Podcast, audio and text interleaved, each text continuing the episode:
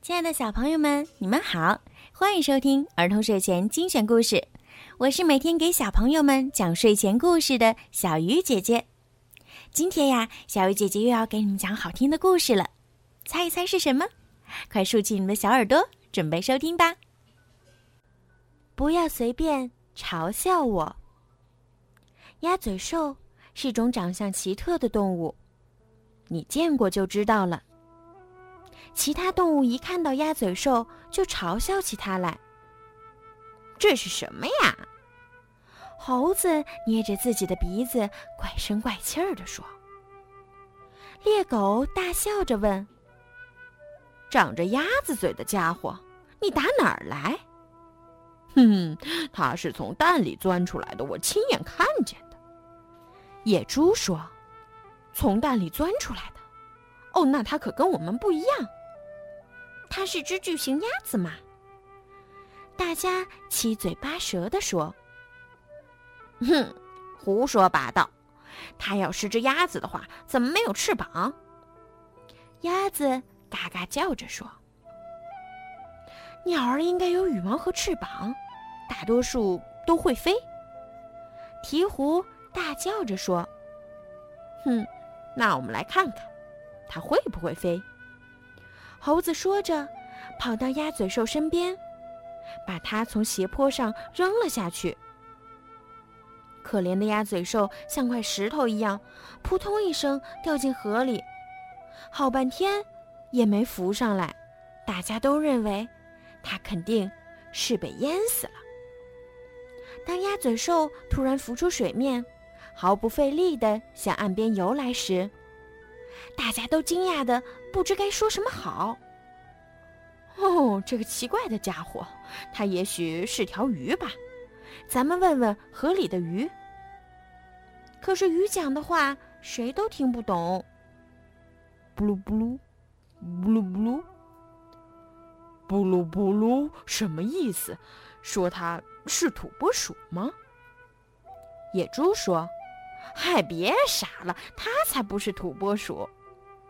猴子说：“土拨鼠的嘴巴又短又平，可这家伙呢？哦，却长着张鸭子嘴。”猎狗大笑着说：“哈哈哈，那就叫它长鸭嘴的家伙。”所有的动物都哈哈大笑起来。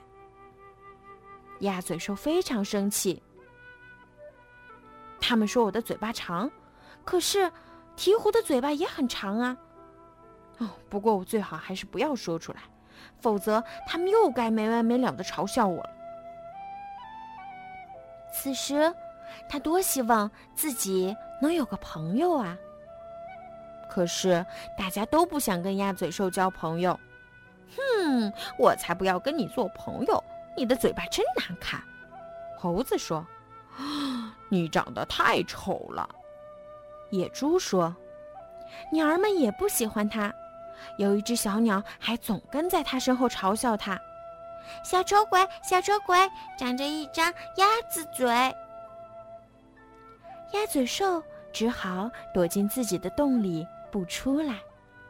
只有到了晚上，它才偷偷地跑到河里去找东西吃。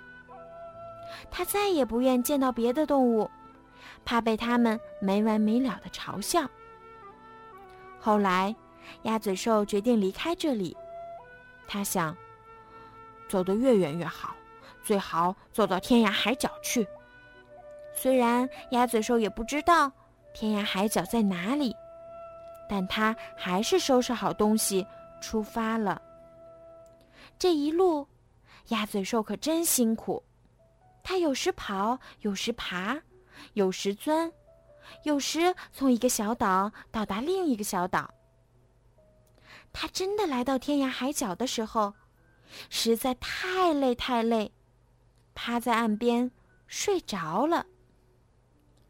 鸭嘴兽再次睁开眼睛时，发现身边有一个个庞然大物，它们长得很像兔子，但比兔子大好多好多。嗯。这下可好了，鸭嘴兽对自己说：“他们又要嘲笑我了。”可是等了半天，他也没听到什么动静。请问，这里是世界的尽头吗？鸭嘴兽问一只袋鼠。才不是呢，袋鼠说：“这里是澳大利亚。”说完，他就静静的走开了。您不觉得我长得很奇怪吗？鸭嘴兽小心翼翼的问另一只袋鼠：“不奇怪呀，为什么这么问？难道您不觉得我的嘴巴长得像鸭子嘴？那又怎么样呢？”袋鼠问。一只小袋鼠从袋子里探出头来，奶声奶气的问：“你的嘴巴哪里奇怪了？你见过考拉没有？它的鼻子长得就像马戏团里小丑的鼻子。”大袋鼠说：“可我是从蛋里钻出来的，就像鸟一样。”哼，又不是只有你自己这样。”小袋鼠说。你认识针燕吗？它长得像只刺猬，却也是从蛋里钻出来的。可是，从蛋里孵出来的动物应该是鸟才对，还得会飞。鸭嘴兽说：“你怎么会这么想呢？”小袋鼠奇怪地说：“耳苗是鸟，可它根本不会飞。长着小丑鼻子的考拉。”从蛋里钻出来的针燕，叫耳苗的不会飞的鸟，以及肚子上有袋子的大兔子，这里的动物都很奇怪。我算是来对地方了。鸭嘴兽想：“我能留在这里吗？”鸭嘴兽问。“当然，反正澳大利亚大得很。”大袋鼠说。谁都能来，这里有的是地方。小袋鼠说：“就这样，鸭嘴兽留了下来。他在河岸边挖了一个又大又舒服的洞，生活的自在又开心。有时候会有一些人类的孩子来岸边玩儿，他们看到鸭嘴兽就会嘲笑它：那只动物长得多么奇怪呀！不过。”鸭嘴兽没有功夫理会别人的嘲笑了，因为它很快就会有自己的孩子了。它们也都是从蛋里孵出来，都有一张长长的嘴巴。它们长大以后可能会说：“哼，人类多么奇怪呀！它们不是鸟，也不是鱼，它们像耳苗一样用两条腿走路，可是又没有翅膀。它们能像袋鼠一样跳，可又没有尾巴。”不要嘲笑别人，鸭嘴兽会说：“地球大得很，只要愿意，谁都可以在这里幸福的生活。”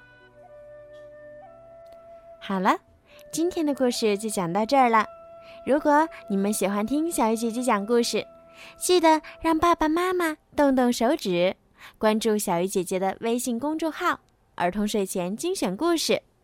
如果想要点播属于你们自己的专属故事，也可以加小鱼姐姐的私人微信“猫小鱼”全拼九九。好啦，孩子们，晚安。